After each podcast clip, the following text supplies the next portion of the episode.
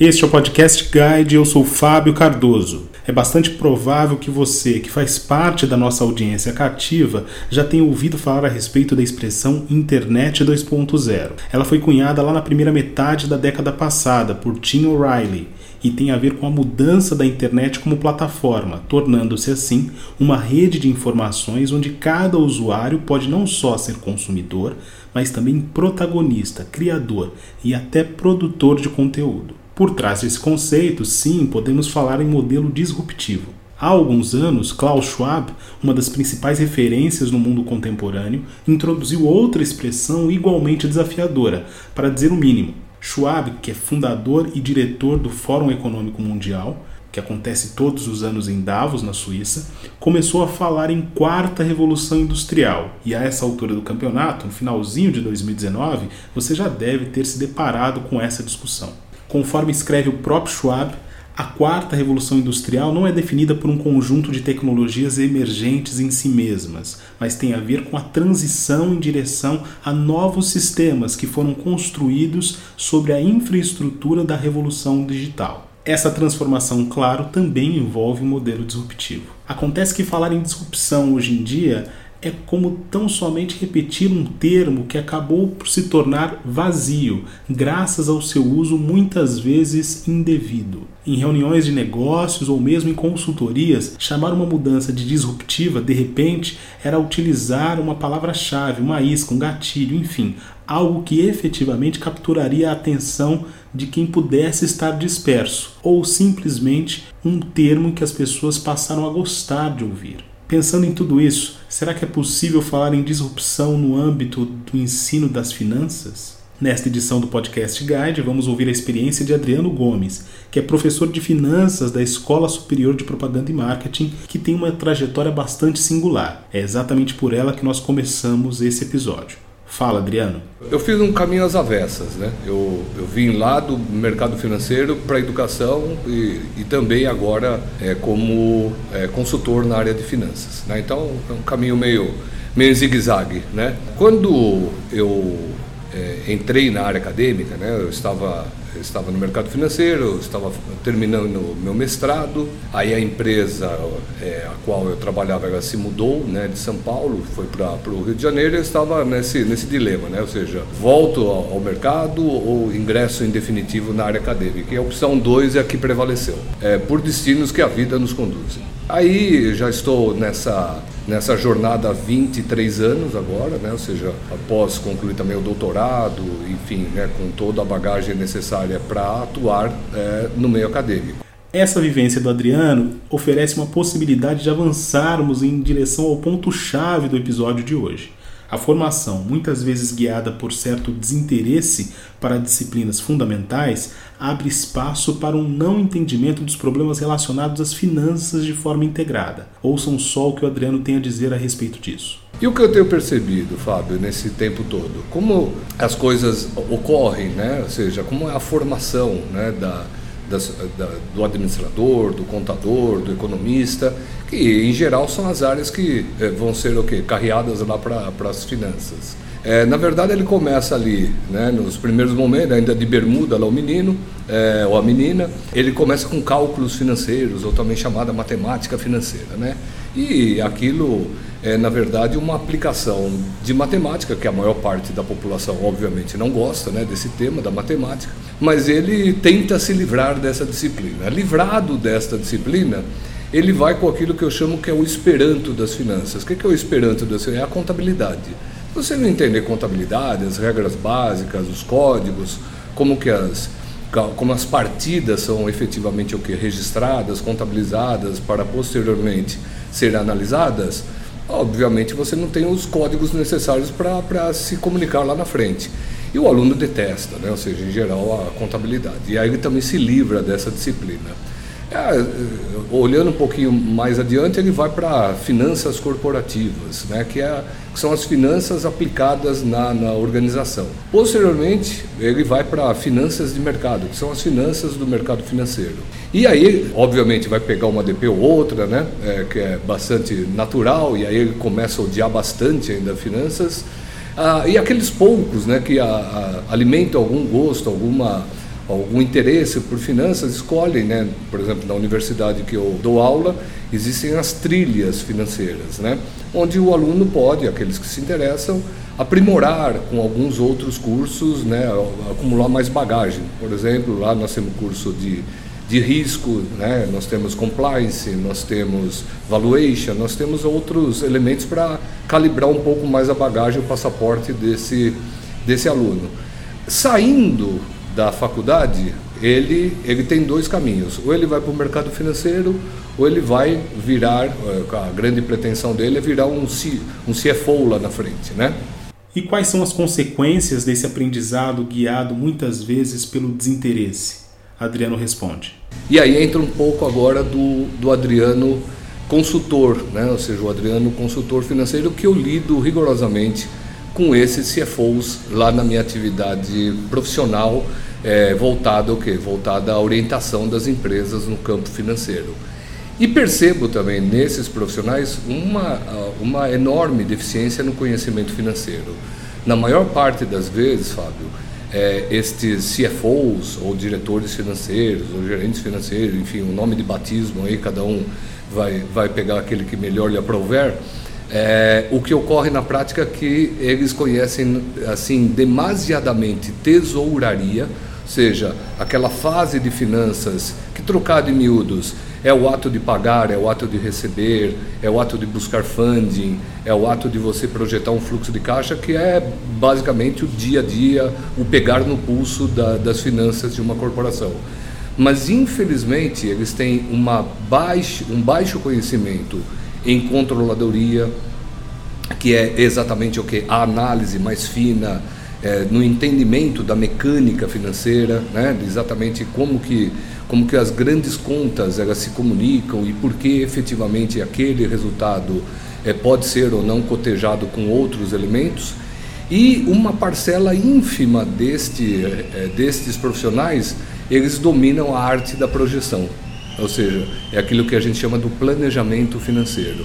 Então, é, nós temos, na minha modesta forma de, de entender, né, ou seja, e aí já se acumulam uh, mais, mais de 23 anos, é, este é, o, é, o, é, o, é a trajetória da bala, ou seja, começa lá na universidade com todo esse desencantamento em relação às finanças, aqueles poucos eles migram ali para a área financeira e desse contingente a gente ainda tem um, um problema localizado que é a atuação muito mais vigorosa em tesouraria em detrimento de controladoria e planejamento. A partir desse diagnóstico apresentado pelo nosso entrevistado, eu quis saber se era possível estabelecer uma abordagem menos compartimentada nessa relação entre estratégia e finanças. Foi aí que ele próprio passou a falar de um novo modelo, que podemos chamar aqui de disruptivo, sem medo de errar exatamente porque integra quatro etapas da capacitação em finanças. Mas eu vou deixar para o nosso convidado explicar com mais atenção e dedicação no que consiste esse modelo Finanças 4.0. Qual é o grande problema quando, eh, quando o aluno está lá na universidade? É que ele não entende o repertório inteiro. Então, é, traduzindo em miúdos o que vem a ser o Finanças 4.0, Imagine o seguinte, é, pegar sua própria experiência, as pessoas que estão nos ouvindo aqui, é quando uh, você conversa com um empresário, é, notadamente um pequeno e médio empresário, que é o público que eu lido com muito mais, é, muito mais intensidade, ele acredita piamente numa mecânica que é a seguinte: quando ele enfrenta algum problema financeiro, ele acredita que a forma de resolver esse problema financeiro é vendendo mais. Ah, basicamente o raciocínio é simplório. Bom, se eu vendo hoje um 100 qualquer e eu não consigo equilibrar as finanças, se eu vender, sei lá, 120, obrigatoriamente esses 20 adicionais entram na conta e eu equilibro tudo. Lê do engano, né? Por quê? Porque é, há, há, uma, há uma distância entre vender e receber, né? É o que a gente chama do prazo médio, né? Há o que? Um risco em não receber. Provavelmente para você vender 20 a mais, você venderá 20 a mais para novos clientes que não compram, obviamente, a sua mercadoria, o seu serviço, e há contido nesse conjunto um risco adicional que você ainda não tinha calculado. Né? E aí ele, ele, ele passa por esse perrengue, muitos é, já passaram por esse e, e observaram que não é vendendo mais que ele vai resolver os problemas financeiros. Depois de algumas cachuletadas que ele leva ali pela, pela experiência, né? Ele aí ele desperta para uma nova o quê? Para uma nova é, para um novo elemento financeiro. Ele não está mais preocupado com a primeira linha da, da DRE, né, da demonstração de resultados. Ele está preocupado agora com a última linha. Fala, poxa, não é vendas, né? Na verdade, eu tenho que ter mais lucro. Então, não é vendendo mais que eu resolvo o meu problema, mas é lucrando mais que eu resolvo o meu problema. E aí ele também é, faz aquela continha que a gente costuma carinhosamente falar de continha de padeiro, né? Ele fala, bom, se eu tenho 20 aqui de lucro, eu tinha quanto? É, 19 lá de, de, de, contas a pagar em atraso, com esse 20 de lucro eu vou pagar aquilo. Também não funciona. É, pelo, pela, pela dinâmica do capital de giro. Né? Por isso que controladoria é tão importante para entender essa mecânica. E aí ele também fica desencantado com as finanças. Fala, puxa, isso daqui deve ser uma arte para maluco, né? Porque eu, eu entendia se eu lucrasse aqui um pouco a mais, eu conseguiria resolver os problemas. Mas esse distanciamento entre o econômico e o financeiro é que é um pouco mais complexo de entender, não compreendendo a dinâmica é, da, do capital de giro. E aí ele passa, né, os poucos que passam, passam por uma terceira fase, que é a fase de geração de caixa que infelizmente, né, eu falo isso com, com, com bastante dor mesmo, né? ou seja, porque isso coloca em risco negócios, coloca em risco empregos, coloca em risco a própria atividade econômica. É, é, é, eles passam, portanto, esses que conseguem atravessar essa segunda fase, começam a se preocupar com a geração de caixa. Então, vender é importante, sim. Lucrar é importante, sim, mas gerar caixa é mais importante do que os dois anteriores, né?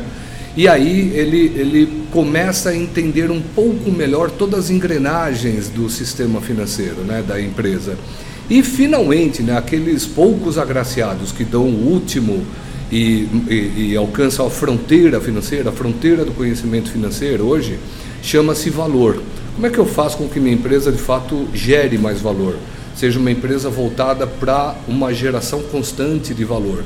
E quando a gente fala em valor, não necessariamente estamos interessados em fazer com que essa empresa seja vendida ou seja comprada. Não é isso. A gestão baseada em valor, é, você tem diversos drives que, é, se bem administrados, se bem é, é, é, regidos ali pelo grande maestro da empresa, eles vão conduzir a empresa inexoravelmente para um caminho de sucesso mais interessante. Portanto, nós temos aí quatro grandes fases, e daí o nome Finanças 4.0. O 1.0 é quando a empresa se preocupa com vendas. O 2.0 é quando ela se preocupa com lucro. O 3.0 quando ela se preocupa com a geração de caixa. E o 4.0 é quando ela se preocupa com a geração de valor. Mas será que não corremos o risco aqui de cair em mais um conceito muito abstrato, algo distante do cotidiano das pequenas, médias ou mesmo das grandes empresas? Nas pequenas e médias, e posso afirmar também nas grandes, que eu também tenho experiência nelas, há uma, há uma certa uh, uh, disputa entre aquela coisa que a gente costuma chamar entre prática e teoria. Isso é uma grande tolice. Né? É não existe é, uma, uma teoria sem a sua devida comprovação fática, ou seja, a gente tem que ir lá aos fatos à realidade, estudar e sistematizar isso na forma de uma teoria. Portanto, todas as teorias que a gente tem no livro, elas foram frutos do quê? De experiência. Não é um louco, né, que desperta um dia da cama e fala: "Vou inventar aqui uma teoria chamada CAPM, por exemplo, que é um termo lá das finanças". Não é assim. Foi com base o quê? Na necessidade, na experiência que essas teorias foram desenvolvidas. E o que ocorre aí sim é, na, nas empresas é que cada empresa acaba construindo sua própria teoria e aí vira uma bagunça, porque não tem método. Quando você não tem método, aquela empresa A, por exemplo, que mede custos, né, pegar uma parte mais simples até né, da compreensão, ela fala qual é o custo de uma cadeira, que ele tem uma, uma, uma pequena uma pequena é, serralheria lá, ele está fazendo mesas e cadeiras, né? É, e ele faz o custo ali conforme ele dá na telha que é diferente do seu colega ali do lado que faz a mesma, cadeira. Porque os dois, com estruturas semelhantes, fabricando o mesmo produto, vão ter o quê? Vão ter custos distintos, porque o método é distinto. Cada um cria o seu. E ao criar o seu e não ter uma aderência com aquilo que já está consolidado na teoria, a gente tem a mensuração não de um lucro, mas de um número. E o, o Fábio dono da Serralheria 1 e ele mediu lá que o lucro dele foi de 10. E eu, que sou o dono da Serralheria 2, o meu lucro foi de 5. Quem está certo? Provavelmente os dois estarão errados. Mesmo fazendo parte da academia, Adriano Gomes critica a forma como as universidades têm apresentado os conteúdos aos alunos. Me parece, né, fazendo uma crítica à universidade como um todo, que o modelo de educação precisa ser de fato o quê? É, reestudado. A universidade hoje já tem virado uma, uma espécie de um puxadinho, né? Ora vem uma teoria nova, se faz um puxadinho daqui. Ora vem uma outra teoria, se faz um puxadinho daqui. E a, a universidade virou uma espécie de um grande puxadinho de metodologias, de práticas, de é, postulados que se colocam ali. E, na verdade, a, se a gente voltar às boas origens, eu não estou dizendo que a minha seja melhor, talvez voltar às boas origens seja um passo melhor do que a gente pular num mundo desconhecido como essas metodologias propõem. E talvez no limite seja exatamente isso. Buscar ser disruptivo tem a ver com novas descobertas e, no caso específico do ensino de finanças, isso envolve integrar e não desagregar. Nesse sentido, o lugar das boas práticas está onde sempre esteve, na experiência de quem sim se arrisca, mas sem descuidar da preparação e do olhar a longo prazo. Essa é uma mensagem que tem valor permanente na vida, né? É, é, eu começo sempre com, uma pergunta provocativa aos alunos. Começo, é, quem aqui não gosta de finanças? É praticamente unanimidade, né? Eu falei, bacana. Agora, é, permaneçam com a mão levantada aqueles que gostam de dinheiro, né? Aqueles que gostam de dinheiro, obviamente, são os mesmos que odeiam finanças. Foi, há uma incompatibilidade, né? Então, para gostar de dinheiro, que é bastante saudável, sem ter o quê? uma exacerbação, pois toda exacerbação também é, é, neurótica, né? Mas gostar, ter o respeito, a compreensão, como que o dinheiro pode melhorar a, a sua a sua vida, torná-la mais feliz, conquistar seus sonhos, porque é por meio dele que você vai conquistar, né? Sempre de forma ética, de forma tra trabalhando, né? Que você deve conquistar. Agora, muitas vezes as pessoas não conhecem, não querem conhecer, não sabem como muitas vezes são exploradas e isso me causa muita muita revolta mesmo, ou seja, né, é, quem aqui não teve, eu mesmo tive na minha própria família, né, ou seja, é, tios, primos, etc, tal, que tiveram ali problemas o? De, de não entender, né, que muitas vezes pagando a fatura mínima do, do cartão de crédito ele se meteu num rolo que é de dimensão é quase que inexplicável, né? É, então, entender a, a, dinâmica financeira, entender como se administra o dinheiro, fazer com que o, o dinheiro trabalhe para você posteriormente, formar o que um fundo de reserva para contingências, porque a vida é cheia de pegadinhas, e sobretudo, né, construir uma carteira que garanta para você lá na, no futuro, daqui 40, 50 anos, um plano de estabilidade, que eu não gosto de chamar de aposentadoria, que é uma coisa meio meio demodê, né? mas um plano de estabilidade que faça com que você tenha uma vida garantida e continue trabalhando, porque trabalhar é muito bom, né? muito gostoso, eu pelo menos adoro. Adriano Gomes, foi um prazer tê-lo aqui conosco no Podcast Guide. Eu agradeço demais a sua gentileza e estou pronto para colaborar em outras oportunidades. Esta foi mais uma edição do Podcast Guide. Ouça, comente e compartilhe. Nossos episódios podem ser acessados nas mais diferentes plataformas: Deezer, Google Podcasts, Apple Podcasts, SoundCloud e Spotify.